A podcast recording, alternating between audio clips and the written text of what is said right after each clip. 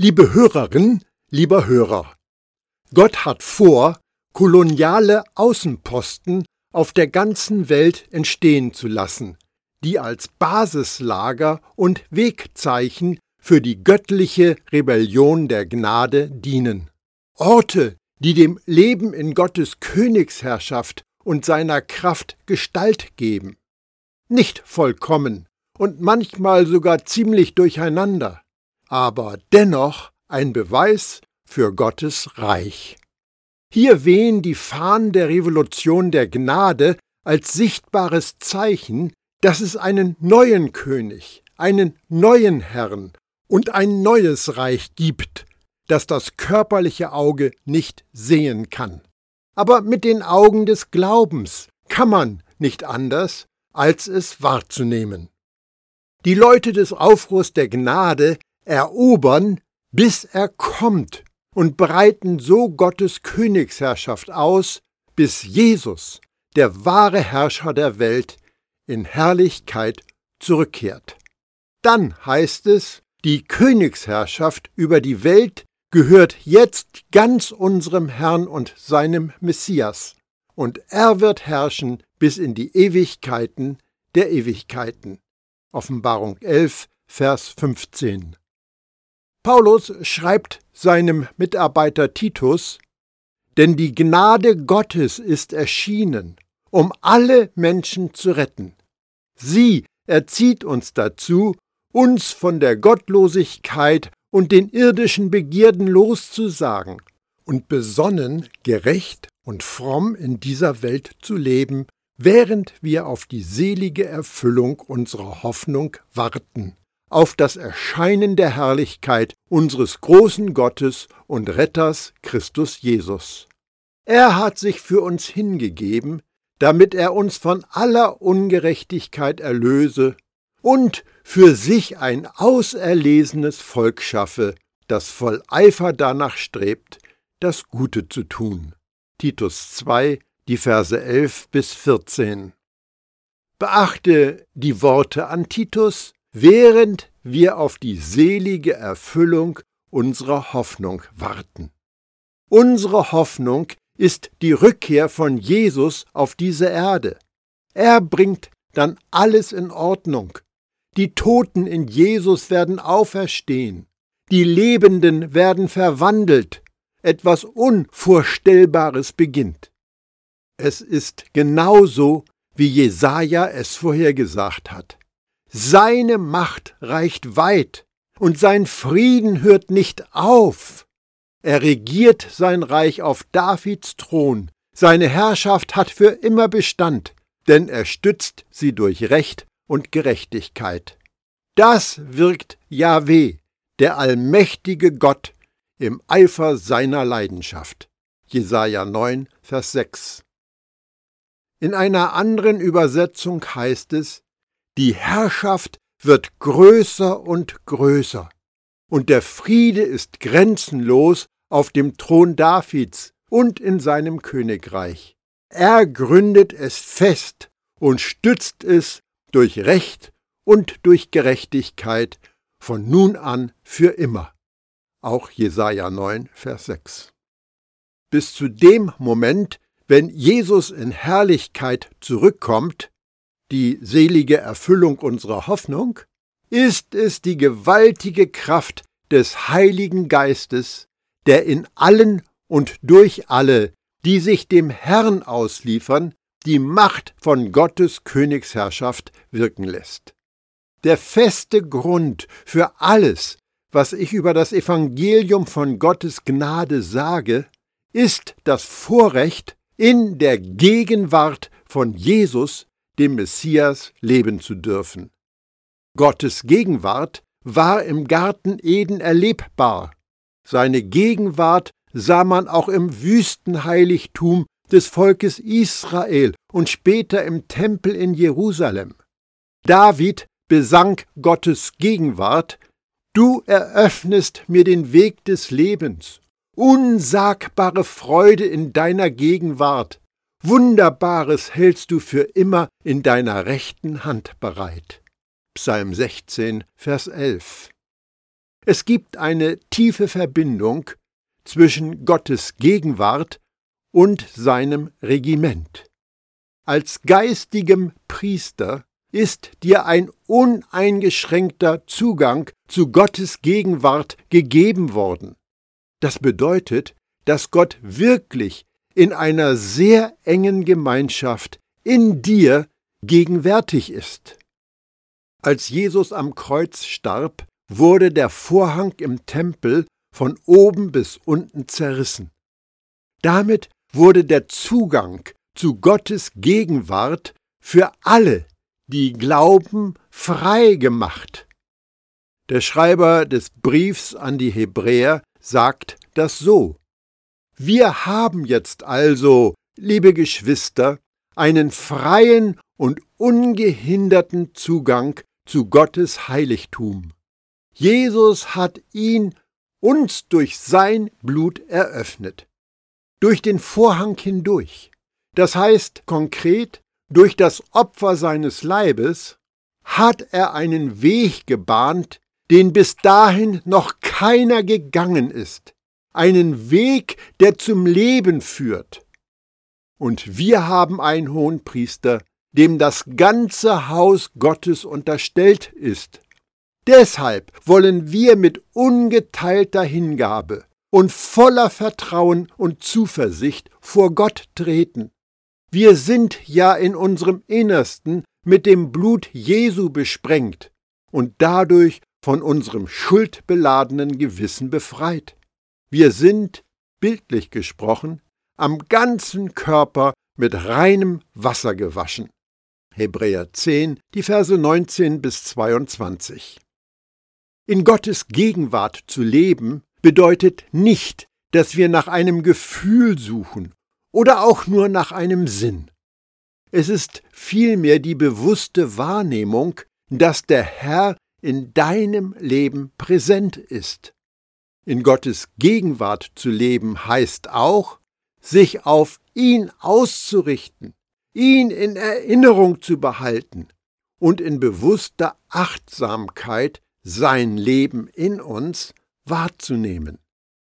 Paulus und Jesus sagen dazu, denn das Trachten des Fleisches führt zum Tod, das Trachten des Geistes aber zu Leben und Frieden. Römer 8, Vers 6. Da ihr nun also zusammen mit Christus auferweckt worden seid, sollt ihr euch ganz auf die himmlische Welt ausrichten, in der Christus auf dem Ehrenplatz an Gottes rechter Seite sitzt. Kolosser 3, Vers 1. Bleibt ganz eng mit mir verbunden, so wie ich ja auch in euch bleibe. Eine Weinrebe kann aus sich selbst heraus keine Trauben hervorbringen. Das geht nur, wenn sie mit dem Weinstock verbunden bleibt. So ist es auch bei euch. Ihr könnt nur dann etwas bewirken, wenn ihr fest mit mir verbunden seid. Johannes 15, Vers 4. Wer sich von Gottes Gnade hat berühren lassen und Jesus nachfolgt, ist Erbe des Reiches. Das Erbe wird empfangen, wenn Jesus in Herrlichkeit kommt und die Welt ihren wahren König empfängt und Gott mitten unter seinem Volk wohnt. Dann wird sich erfüllen, was Johannes schon im Voraus sehen durfte. Danach sah ich einen neuen Himmel und eine neue Erde. Der frühere Himmel und die frühere Erde waren vergangen, auch das Meer gab es nicht mehr. Ich sah die heilige Stadt, das neue Jerusalem, von Gott aus dem Himmel herabkommen, schön wie eine Braut, die sich für ihren Bräutigam geschmückt hat. Und vom Thron her hörte ich eine mächtige Stimme rufen, Seht, die Wohnung Gottes ist jetzt bei den Menschen. Gott wird in ihrer Mitte wohnen, sie werden sein Volk sein, ein Volk aus vielen Völkern, und er selbst, ihr Gott, wird immer bei ihnen sein. Er wird alle ihre Tränen abwischen. Es wird keinen Tod mehr geben, kein Leid und keine Schmerzen. und es werden keine Angstschreie mehr zu hören sein, denn was früher war, ist vergangen. Offenbarung 21, die Verse 1 bis 4. Und der Engel zeigte mir einen reinen Fluss mit dem Wasser des Lebens, so klar wie Kristall, der vom Thron Gottes und des Lammes entspringt und in der Mitte der Hauptstraße hinabfließt. Auf beiden Seiten des Flusses ist je ein Baum des Lebens, der zwölf verschiedene Früchte trägt und jeden Monat eine neue Frucht hervorbringt. Die Blätter dienen zur Heilung der Völker. Nichts wird je wieder unter einem Fluch stehen. Denn der Thron Gottes und des Lammes wird dort sein, und seine Diener werden ihn anbeten. Offenbarung 22, die Verse 1 bis 3. Jesus ermuntert die Rebellen der Gnade. Hab also keine Angst, du kleine Herde. Euer Vater hat Freude daran, euch sein Reich anzuvertrauen. Lukas 12, Vers 32. Die Apostel, die Verkünder des Evangeliums der Gnade, sagten aber auch eindeutig, dass diejenigen, die das Herrsein von Jesus zurückweisen, zum Beispiel durch ihren Lebensstil, Gottes Reich nicht erben werden. Fleisch und Blut können an diesem Reich keinen Anteil bekommen. Die neue Welt ist bevölkert von Menschen, die mit Jesus zu einem neuen Leben auferstanden sind, weil sie dem Erlösungswerk von Jesus total vertrauen. Es ist dieser Zustand des Wiedergeborenseins, der uns befähigt, in dieser Überlappung von Himmel und Erde zu leben. Durch seine Gnade und Barmherzigkeit hat der Vater seine Kinder geeignet gemacht, Erbe des Reiches zu sein. Darum freut euch und dankt ihm, dem Vater, dass er euch das Recht gegeben hat, an dem Erbe teilzuhaben, das er in seinem Licht für sein heiliges Volk bereithält. Denn er hat uns aus der Gewalt der Finsternis befreit und hat uns in das Reich versetzt, in dem sein geliebter Sohn regiert. Kolosser 1, die Verse 12 und 13. Und Jakobus erinnert uns daran, Hört gut zu, meine lieben Schwestern und Brüder. Hat Gott nicht die, die in der Welt arm sind, dazu auserwählt, reich im Vertrauen auf ihn zu sein und Erben seiner neuen Wirklichkeit, die er denen fest zugesagt hat, die ihn lieb haben? Jakobus 2, Vers 5. Als Johannes der Täufer den neuen König ankündigte, hat er ohne Zweifel erwartet, dass Jesus schlicht düster und ernst ist, wie er es war. Schockierenderweise begleitete Jesus der Ruf, zu viel zu essen und zu trinken. In Galiläa tratschte man, Jesus ist ein Vielfraß und Weinliebhaber. Das sollte dir Mut machen. Jesus, der fehlerlose Gottessohn, hatte Freude daran, ein Mensch zu sein. Natürlich war er weder ein Vielfraß oder Schlemmer, noch ein Weinliebhaber oder Säufer, aber er war ein Spezialist im Pflegen von sozialen Kontakten. Er nahm gemeinsame Mahlzeiten mit Leuten aus allen sozialen Schichten ein und genoss Essen und Trinken. Aber er erlebte auch Gethsemane, die Kreuzigung, die Trennung vom Vater und den Tod. Und das alles hält das Leben als Rebell der Gnade auch für dich und mich bereit. Das Leben, Freude und Leid, Essen und Trinken, Tod und Auferstehung. Johannes hat sich in die Wüste zurückgezogen. Er mied die Gesellschaft. Jesus lebte mittendrin. In diesem Punkt fallen viele Christen entweder rechts oder links vom Pferd. Einige sind wie Johannes. Sie ziehen sich, soweit es geht, aus der Gesellschaft zurück und werfen aus der Entfernung mit Steinen nach ihr. Einige leiden am Entrückungsfieber. Sie hocken untätig herum und warten darauf, dass Jesus erscheint und sie auf eine neue Erde geleitet. Darum haben sie nur sehr wenig mit ihrer Umwelt und Kultur zu tun. Andere haben ein so enges Verhältnis zur Gesellschaft, dass sie durch das Weltsystem besudelt und Teil von ihm werden. Jesus war ein Freund der Sünder, aber gleichzeitig war er auch von ihnen abgesondert. Das heißt, Jesus machte Sünder zu seinen Freunden, aber er übernahm nicht ihre Werte und ihren Lebensstil. In dieser Beziehung war er von der Welt abgesondert. Jesus mischte sich unter die Menschen. Er verfluchte die Dunkelheit nicht von außen. Er ging mitten hinein und zündete ein Licht an. Jesus Verhalten ist Vorbild für unser Verhalten. So wie du mich als dein Botschafter in die Welt hineingesandt hast, so sende ich auch sie in die Welt. Johannes 17, Vers 18. Wie Jesus, so auch wir. Jesus sagte zu ihnen, Kommt, folgt mir, ich werde euch zu Menschenfischern machen. Matthäus 4, Vers 19. Viel zu lange hat man Gottes Königsherrschaft entweder auf die persönliche Erlösung oder gesellschaftliche Veränderungen eingedampft. Aber Gottes Reich so abzugrenzen, heißt, seine Bedeutung zu verzerren.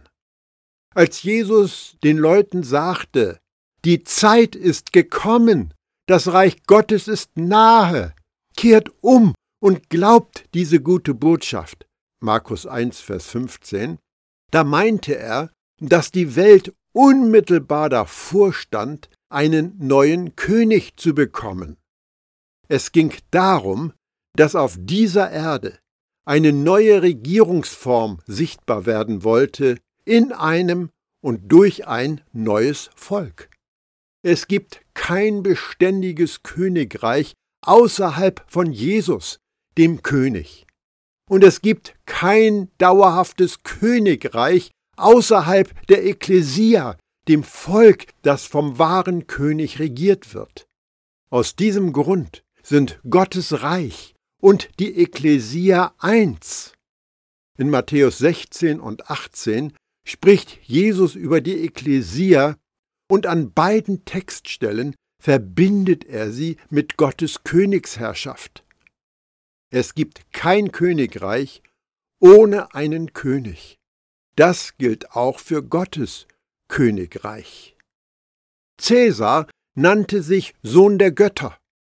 Als die Jesus-Nachfolger Jesus als Gottes Sohn bezeichneten, erhoben sie damit den Anspruch, dass er der wahre Herrscher ist. Petrus hielt zu Pfingsten eine Ansprache, in der er das Evangelium von Gottes Königsherrschaft verkündete. Auch wenn Petrus das Wort Königreich nicht benutzte, sprach er doch über die nicht endende Herrschaft von David durch Jesus von Nazareth. Er schloss seine Rede mit den ernsthaften Worten Lasst euch retten aus diesem verdorbenen Geschlecht. Apostelgeschichte 2, Vers 40. Diese Aufforderung hat bis heute nichts an Aktualität verloren. Wie machen wir das? Indem wir uns unter die Regentschaft von Gottes Königsherrschaft stellen. Als die ersten Jünger Jesus sagen hörten, Komm und folge mir nach, da ließen sie alles stehen und liegen und gingen mit ihm. Auch das gilt heute noch. Als Jesus-Nachfolger sind wir bestimmt, in dieser Welt zu leben, ohne uns von ihren Werten und ihrem Geist einfangen zu lassen. Wir sind das Volk, das in der göttlichen Klammer lebt zwischen dem Ende des einen Zeitalters und dem Zeitalter, das kommen soll.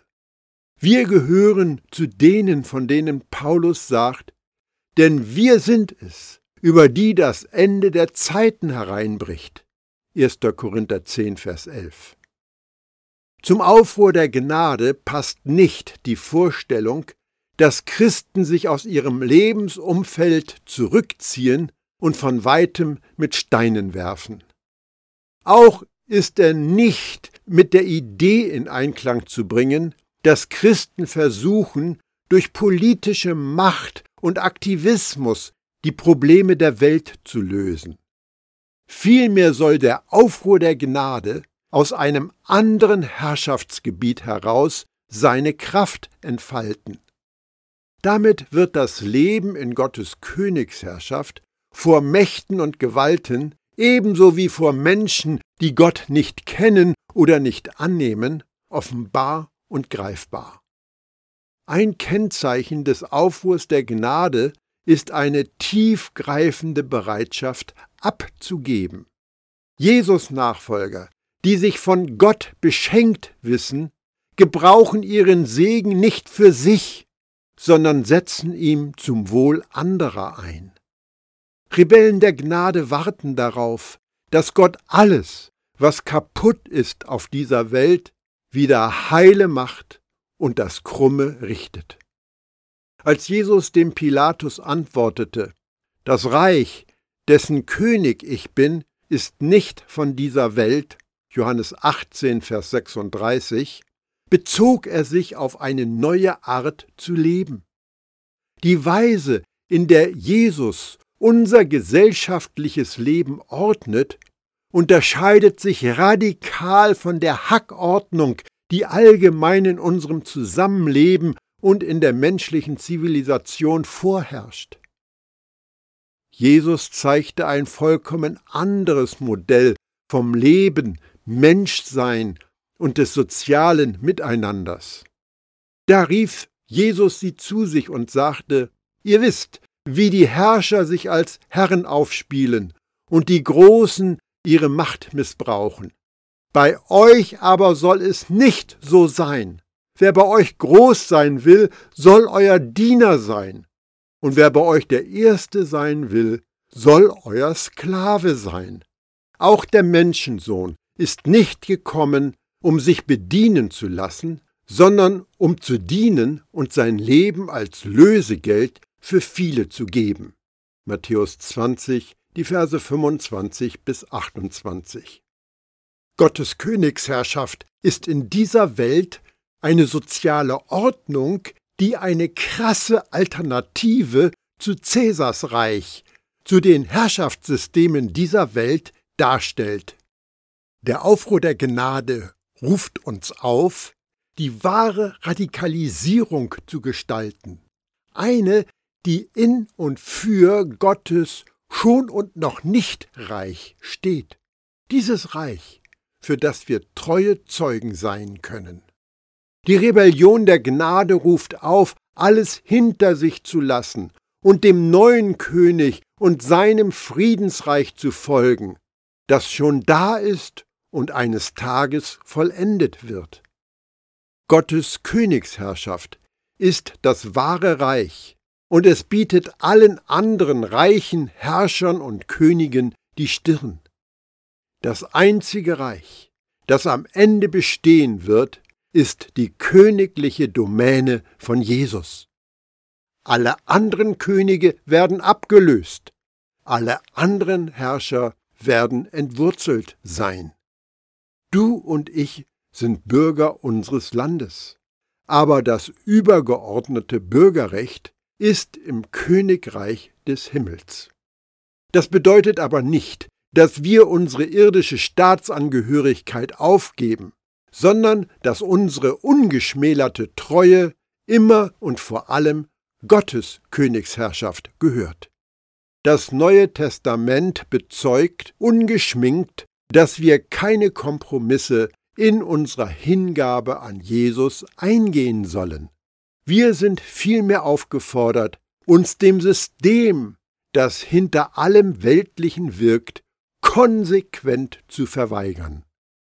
Rebell der Gnade zu sein bedeutet, dass wir Teil von Gottes Familie sind und uns ab sofort bis in die Unendlichkeit am ewigen Leben erfreuen dürfen.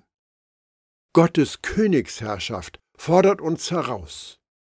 Die Zukunft ist in die Gegenwart eingedrungen.